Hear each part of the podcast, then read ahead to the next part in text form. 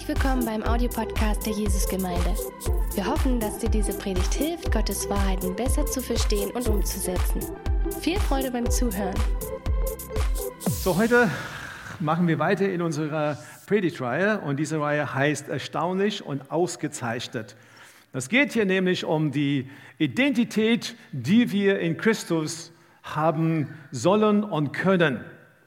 Wir haben alle in unser Leben Momente gehabt, wo wir das in Erinnerung haben, wir würden abgelehnt oder wir würden angenommen und das hat unsere Identität geprägt.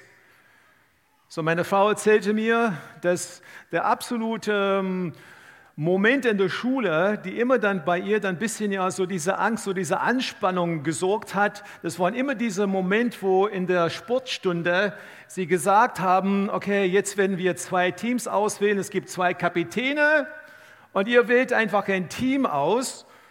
So, und weil sie dann nicht äh, besonders gut im Sport ist, das sagt sie dann auch hier ganz öffentlich auch, Sie sagte ganz klar, ich bin ein Sportmuffel. Sie ist dann sehr, sehr begabt in vielen anderen Bereichen, aber Sportmuffel. Ja. Und in den Momenten hat sie immer gewusst, ja, so, sie werden einfach die Besten auswählen und dann werden zum Schluss irgendwie fünf oder sechs übrig bleiben. Die würden einfach sagen, okay, drei in diesem Team und drei in deiner Mannschaft und Schluss aus. Ja, und dann würde sie das Gefühl haben, okay, so das ist dieser Moment, ja, wo ich dann die Ablehnung habe, wo ich einfach diese Schmerz habe, wo das einfach eine Auswirkung hat. Und ich weiß ja den, über die Jahre, wenn immer wir über solche Momente reden, dann, dann holt sie immer dieser Moment hoch, so wie es im Sport ging. Ich habe in meinem Leben auch meine, meinen Stammbaum geforscht und in Südafrika habe ich äh, die verschiedenen Urkunden bekommen von meinen Großeltern, so Heiratsurkunde, Geburtsurkunde und so weiter, dann meine Großeltern. Und ich habe einfach meinen Stammbaum dann nach, nach hinten verfolgt und immer von der Archiven dann die, diese Urkunden gefordert. Dann kam ich zu dem Punkt, wo ich dann die, die Urkunde hatte von meiner Ur-Urgroßvater und auf seiner Urkunde stand in Heidelberg geboren. Aber niemand in unserer Familie hat gewusst, ob das stimmt oder nicht. So eigentlich dann haben, hat unsere Familie damals irgendwie mit Europa, mit Deutschland abgeschlossen und es war kein Thema. Aber ich wollte, un, ich wollte genau wissen, ob das stimmt oder nicht. Und äh, in den Jahren jetzt, wo wir überhaupt nach Dresden gekommen sind, so haben wir eine kleine Reise gemacht und wir sind in der Nähe von Heidelberg gegangen. Äh, ich habe das ja einen Termin dann im Voraus dann abgestimmt mit einer Dame dort. Und wir sind in eine kleine Kirche namens Ober, Oberheim reingegangen. Und die Frau dort hat gesagt, in den Jahr ungefähr, als, als dein Groß, Urgroßvater auf die Welt gekommen ist, ich werde einfach dann alle dann äh, die großen äh, Bücher rausholen und du kannst einfach da durchblättern und gucken, ob du ihn findest. So, es ging um das Jahr 1825. Dann sagte sie mir an dem Voraus, ja, du hast Glück, dass die Bücher noch da sind. So, so nach dem Zweiten Weltkrieg oder nach dem Krieg oder so, es wäre dann ganz einfach gewesen, dass hier dann alles zerstört wäre. Aber in dem Fall sind die Bücher noch da.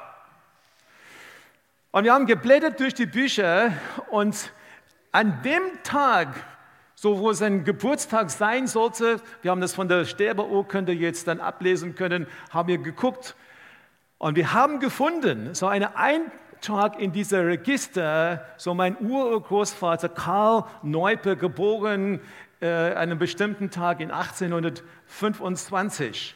Und ich habe natürlich mit voller Begeisterung, habe ich einfach die Blätter kopiert und so weiter. Und natürlich dann alle, die ich kenne in Südafrika mit unserem Familiennamen, wir kommen alle von, einem, von diesem einen jetzt ähm, Einwanderer, einfach geschickt.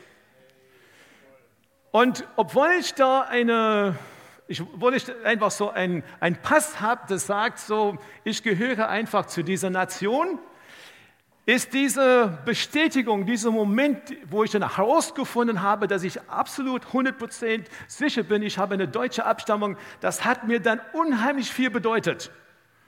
Und vielleicht habt ihr gehört in verschiedenen Kreisen, dass ich immer wieder mal sage, ich habe eine deutsche Abstammung.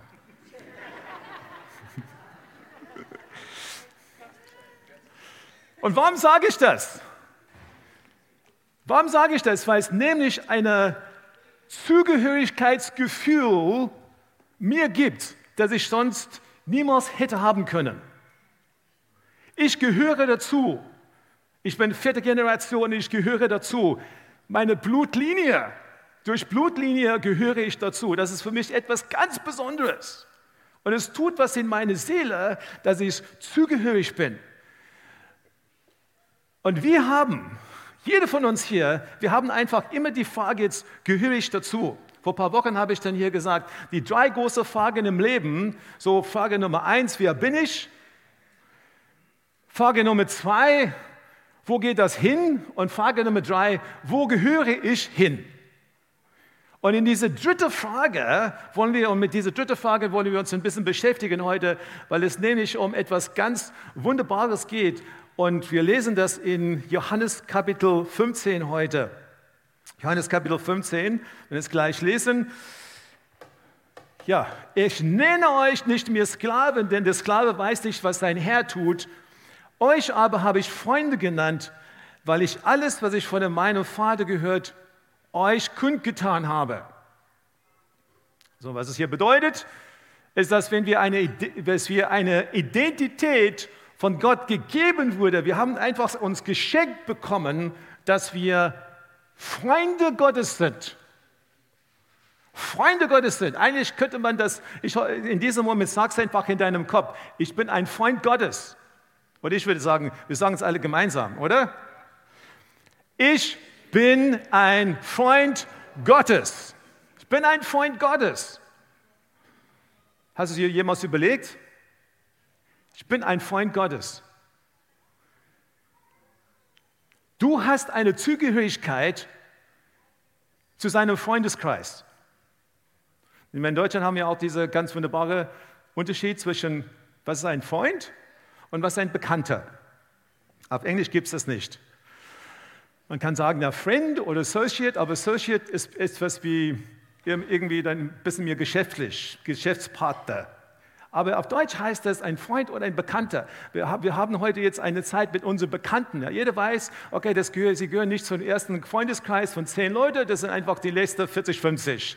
Wir treffen uns. Ja? Ja, aber Jesus sagt zu uns, du bist ein Freund.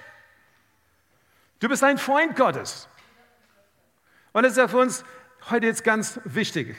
So diese, Zugehörigkeit, die wir mit ihm haben, so das ist, das ist das Bewusstsein, ich beschreibe das jetzt, diese Zugehörigkeit, es ist das Bewusstsein, geliebt, gewollt,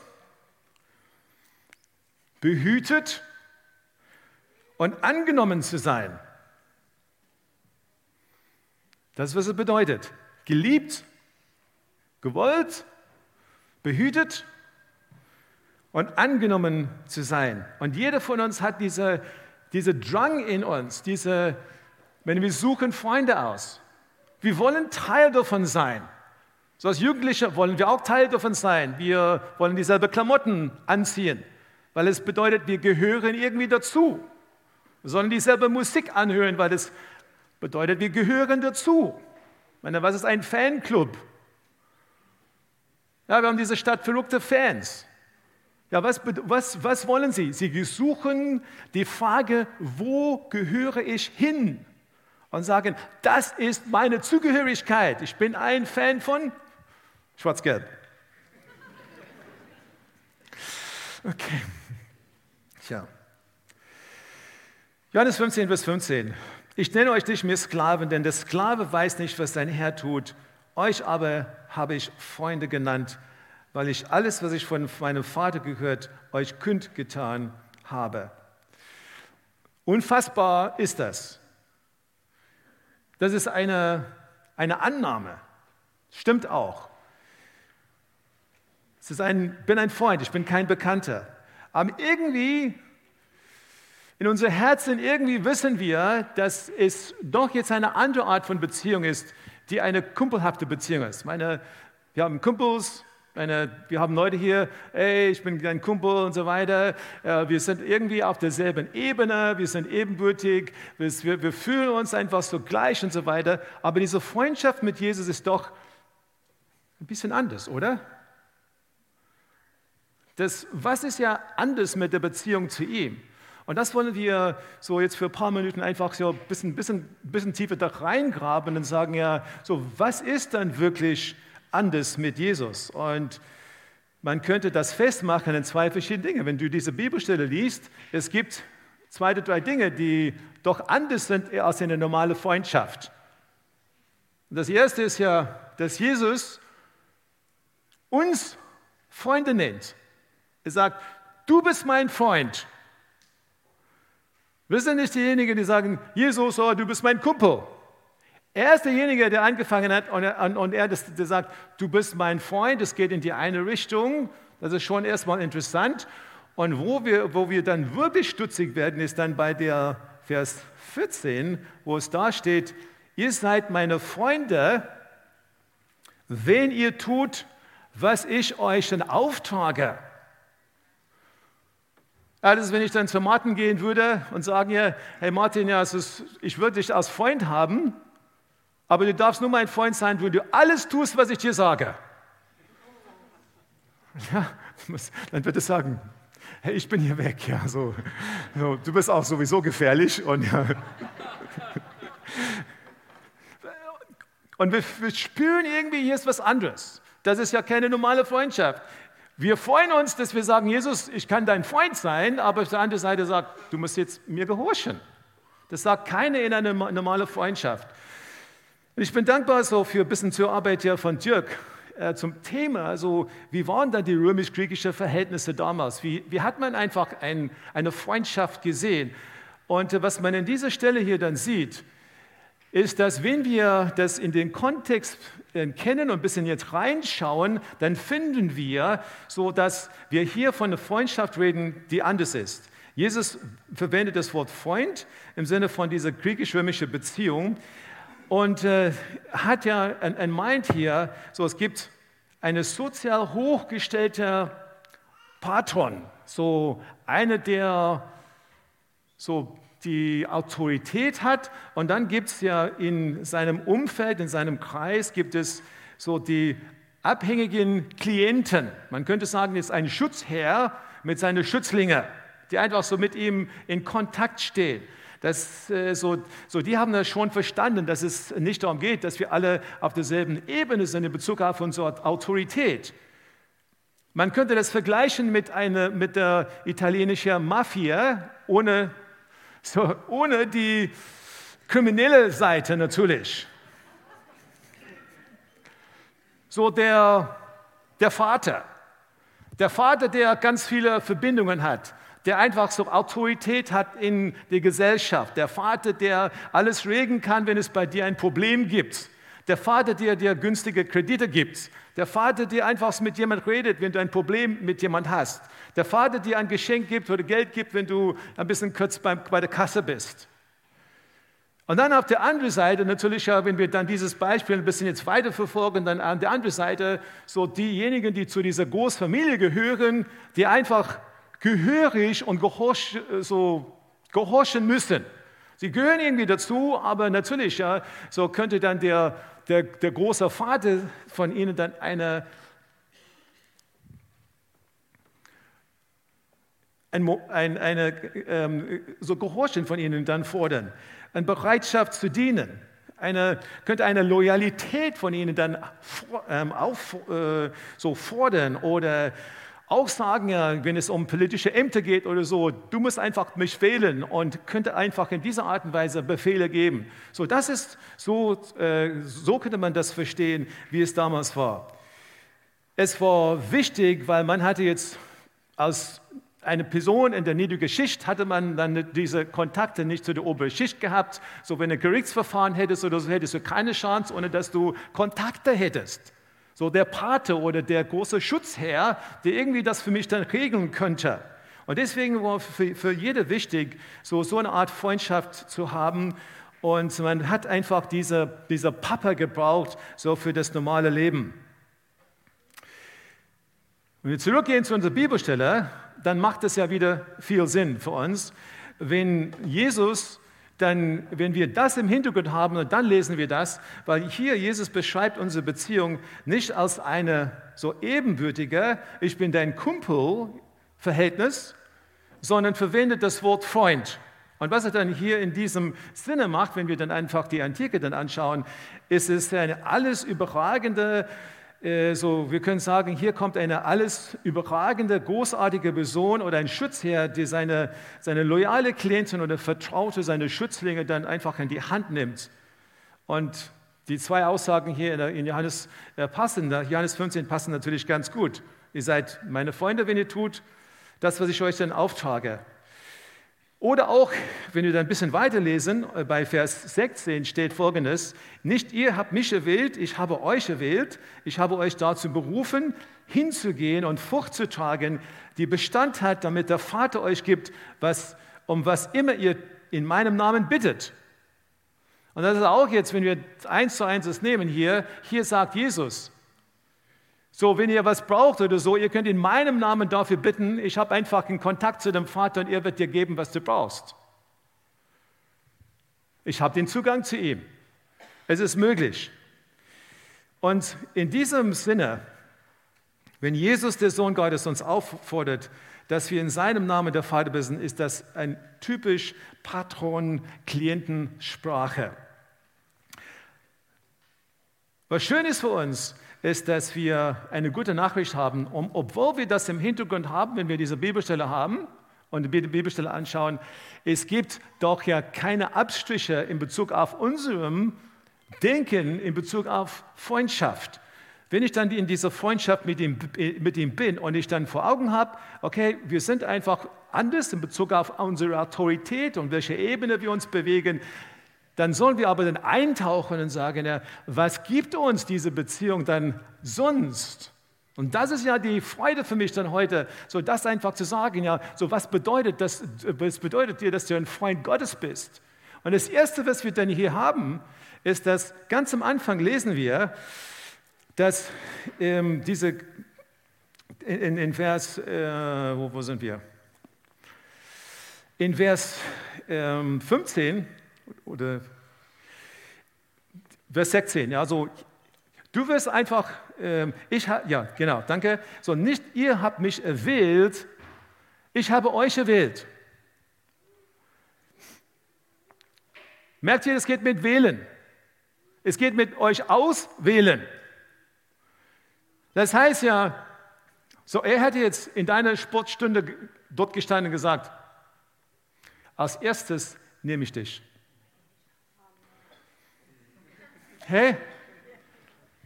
Als erstes nehme ich dich. Ich habe dich auserwählt.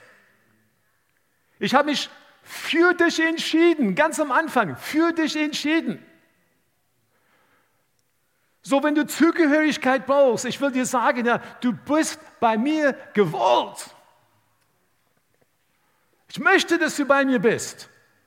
Und deswegen habe ich erwählt und ich nenne dich ein Freund. Wow.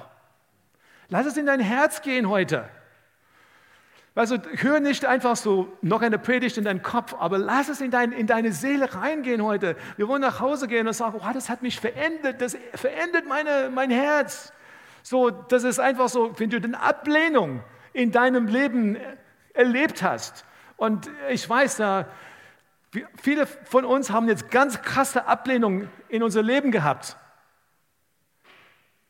dann musst du einfach aus dieser Ablehnung sagen und sagen, ja, so hier neben der Ablehnung auf dieser Seite, hier ist einfach mein Herr, der mir sagt, ja, ich bin sein Freund. Und er hat mich dann auserwählt. Er hätte jemand anderes nehmen können, aber er hat einfach mich genommen. Das ist doch gewaltig, oder? Hey, das, das macht sowas in meinem Herzen, wenn ich das sage. Und ich weiß, wir, wir, müssen das einfach dann in unser Herzen reinkommen lassen. Zugehörigkeit ist eine der drei Quellen deiner Identität. Ja, wie diese drei große Fragen am Anfang. Zugehörigkeit. Und in, in diesem Sinne ist die, die Tatsache, dass du Freund Gottes bist, so gewaltig und so hilfreich. Ich meine, du kannst es gar nicht, äh, so, gar nicht äh, einfach irgendwie dann nicht mehr verstehen, ja, das so schön ist hier.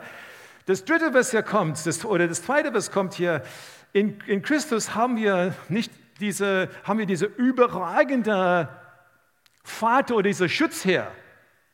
Im normalen Fall ist so der, wenn ich dann ja so die Mafia-Beispiel nehme, so, so, der ist dann ja schon der Autorität, aber er gibt nichts für, für die Leute, er gibt sich nicht hin. Aber hier haben wir einen Schutzherr, der nicht nur sagt, ihr dürft jetzt Teil von dem, was ich bin, von der Familie, er sagt hier, und wir wissen es auch, er hat sein Leben für uns gegeben. Das werden wir gleich feiern. Er hat sein Leben für uns gegeben. Die große Liebe beweist der, der sein Leben für, die Freunde für seine Freunde hingibt. In Vers 13. Du bist geliebt. Du bist auch behütet. Er hat Zugang zu den allerhöchsten Kreisen und gibt diesen Zugang an uns weiter. Das heißt, du bist behütet. Wenn du bei ihm bist oder so, der kann um alle Nöte, alles, was du brauchst, er kann sich sorgen, er, er wird sich dann darum kümmern. Und, das, und dann in Vers 15. Ich mag das hier, so in Vers 15, super. Ich nenne euch nicht mehr Sklaven, denn der Sklave weiß nicht, was dein Herr tut. Euch aber habe ich Freunde genannt, weil ich alles, was ich von meinem Vater gehört, euch kundgetan habe. Ich habe es einfach von ihm gehört und ich habe es einfach dann euch kundgetan. Ich habe einfach das genommen und ich habe es euch weitergegeben. Und das ist, was ich Freunde nenne. Und er, das ist immer noch heute das Gleiche. Er kann dies, genau das geben. Wisst ihr, dass die Bibel redet von einem, der ein Freund Gottes war, ein anderer? Wisst ihr, wer das war? Der Abraham. Der Abraham ist ein Freund Gottes. In, Jakobus 22, 2 bis 22 lesen wir, wie du siehst, vertraute er Gott so sehr, dass er bereit war, alles zu tun, was Gott von ihm verlangte. Sein Glaube wurde durch seine, seine Handeln vollendet, so geschah genau das, was die Schrift sagt. Abraham glaubte Gott und Gott erklärte ihn für gerecht. Er wurde sogar Freund Gottes genannt. Abraham ist also im Alten Testament derjenige, der Freund Gottes genannt. Und jetzt kommt aber der, der Punkt bei dieser Idee aus 1. Mose 18. Als sie auf Sodom hinabblickten, überlegte der Herr, soll ich wirklich Abraham verheimlichen, was ich vorhabe?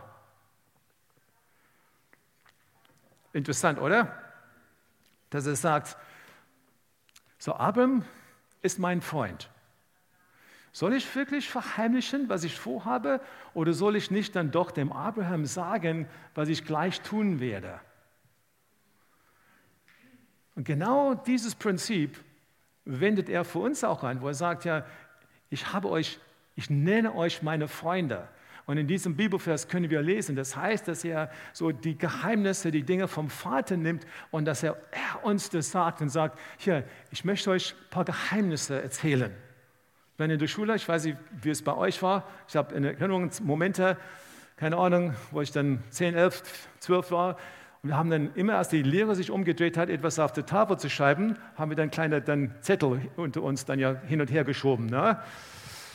Mit uns kommuniziert in der Klasse. Und dann hast du dann einen Zettel bekommen und dann heißt es darauf ja Top Secret. Ja, du bist mein bester Freund, Top Geheimnis. Ja? Das heißt, für die besten Freunde hast du immer so die Geheimnisse weit erzählt, die du am Herzen hattest und hast einfach ihnen das anvertraut und niemand anders. Wir haben ein Geheimnis unter uns. Geheimnis, wir trinken Kohle bei der Hofpause. Ja?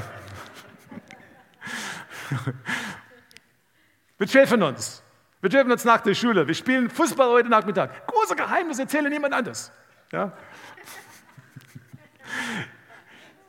Der ist so, aber Gott, Gott, du bist dein, sein Freund. Du bist sein Freund. Er möchte dir Geheimnisse aus deinem Herzen erzählen.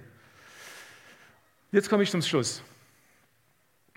Ich möchte dann alle diese Bibelverse, die ich dann gelesen habe, in eine Bibelvers, Bibelstelle vorlesen. Folgendes.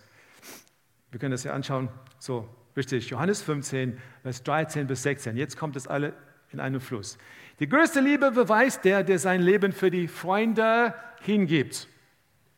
Ihr seid meine Freunde, wenn ihr tut, was ich euch auftrage. Ich nenne euch nicht mehr Sklaven, denn der Sklave weiß nicht, was dein Herr tut. Euch aber habe ich Freunde genannt, weil ich alles, was ich von meinem Vater gehört, euch kundgetan habe. Nicht ihr habt mich erwählt. Ich habe euch erwählt. Ich habe euch dazu berufen, hinzugehen und Frucht zu tragen, die Bestand hat, damit der Vater euch gibt, um was immer ihr ihn in meinem Namen bittet. Und zum Schluss heute jetzt ein wunderbares Zitat, ein anderen von Tim Keller. Der nächste. Das christliche Evangelium besagt, dass ich so fehlerhaft bin, dass Jesus für mich sterben müsste. Dass ich aber so geliebt und wertvoll bin, dass Jesus gerne für mich gestorben hat, gestorben ist. Das führt zu tiefer Demut und gleichzeitig zu tiefen Vertrauen und Zuversicht. Ist untergrabt sowohl Angeberei als auch die Neigung, schlecht von mir zu denken. Ich kann mich niemanden überlegen fühlen und doch verhindert es, dass ich minderwertig fühle. Ich denke weder mehr von mir noch weniger von mir. Stattdessen denke ich, stattdessen denke ich weniger an mich selbst. Ich hoffe, dass ihr Lass es in dein Herzen wachsen. Ich kann mich niemandem überlegen fühlen und doch verhindert es, dass ich minderwertig fühle. Lass uns aufstehen.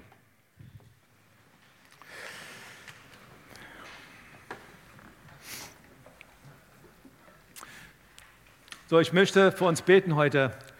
Und wenn, wir, wenn es um dieses Thema heute geht, dann kann keiner, uns, keiner von uns sagen, dass wir einfach in allen Tanks dann voll sind. Dass wir sagen, ja, ich weiß, wer ich bin, ich weiß, wo ich hingehe, ich weiß, wo ich hingehöre, so meine Identität ist 100 Prozent, ich brauche gar nichts mehr. Was wir brauchen in diesem Bereich Zugehörigkeit, ist, dass wir brauchen eine Offenbarung von Gott. So er ist derjenige durch den Heiligen Geist, der einfach uns offenbart in unserem Herzen, wer wir sind und was wir wirklich vor ihm sind. Und heute geht es um Freund Gottes. Freund, Freund Gottes. Und ich möchte für uns beten heute, dass wir diese Gedanke tief in uns haben. Ich bin gewollt. Ich bin gewollt. Ich hake immer jetzt so. Es gibt Menschen hier, die nicht glauben, dass sie gewollt sind. In diesem Moment, ich, ich, habe, ich spüre einfach, dass es um viel mehr geht als einfach eine Ablehnung bei irgendwelcher Freundeskreis. Bei der einen oder anderen von euch geht es darum, dass in deinem Bauch hier dann, oder irgendwas, was in deinem Leben passiert ist, dass du wirklich weißt oder das Gefühl hast, deine Eltern, ja, sie wollten dich nicht. Vielleicht ja vor dem Geburt schon. Und ich weiß nicht, wie das sich anfühlt. Ich weiß nicht, welche, welche Emotionen du hast, aber ich will dir heute sagen, ja, dass der Herr zu dir sagt, ich habe dich auserwählt, mein Freund zu sein. Mein Freund zu sein. Du bist nicht auf diese, diese Erde, ohne irgendwelche so Bestimmungen zu kommen. Du bist hier, weil ich wollte, dass du hier bist. Und nicht nur das, sondern ich wollte, dass du mein Freund bist. Dass du auch von mir Geheimnisse hören kannst, dass du auch von mir dann Geheimnisse empfangen kannst. Man möchte für uns beten und so, wenn du möchtest, sagen, hey, so, ich hebe meine Hände, ich gehe auf meine Knie, aber ich möchte, dass es eine, Wirk eine Wirkung des Heiligen Geistes in dir heute ist, dass er in dir was Großartiges tut heute. Wisst ihr, ich kenne Leute, die einfach so in diese Sache jetzt eine, ein mächtiges Wunder, mächtige Wunder erlebt haben, wo sie dann das, die schlimmsten Dinge in ihrem Leben erlebt haben, aber heute sind sie komplett anders, weil der Heilige Geist hat Offenbarung gegeben. er hat in ihrem Leben gearbeitet. Sie sind nicht auf der Strecke geblieben, sind aufgestanden und weitergemacht und der Herr ist ihm begegnet. So, Herr, ich bete jetzt für uns. Ich bete für uns, Herr. Ich bete für uns, Herr, in diesem Bereich, ja, wo wir Bedarf haben, Herr. Und Herr, wo wir von Menschen dann so viel Negatives dann erfahren haben. Ich bete für uns in diesem Bereich, Herr, dass du kommst, Herr. Und Herr, dass du freisetzt. Ich bete, Herr, dass es ein, ein, ein Bauchgefühl wird, ein Wissen in uns ist, Herr, dass wir gewollt sind. Ein Wissen in uns, dass wir behütet sind. Ein Wissen in uns, dass wir geliebt sind. Ein Wissen in uns, dass wir angenommen sind von dir. Ich bete das für uns, Herr. Ich bete, Herr, wo Menschen ja jahrelang damit gekämpft haben. Ich bete an diesem Tag, Herr, dass du einen Durchbruch schenkst, Herr. Ich bete, dass jede Ketten einfach zerbrochen wird. Und Herr, dass wir in die Freiheit gehen können. Wir alle, Herr. Ich bete dafür in deinem Namen. Danke, Herr, dass du uns herausgerufen hast und dass wir heute deine Freunde sind. Danke, Herr. Wenn du noch mehr über Gott und die Jesusgemeinde wissen möchtest, findest du viele weitere Informationen auf www.jgdresden.de.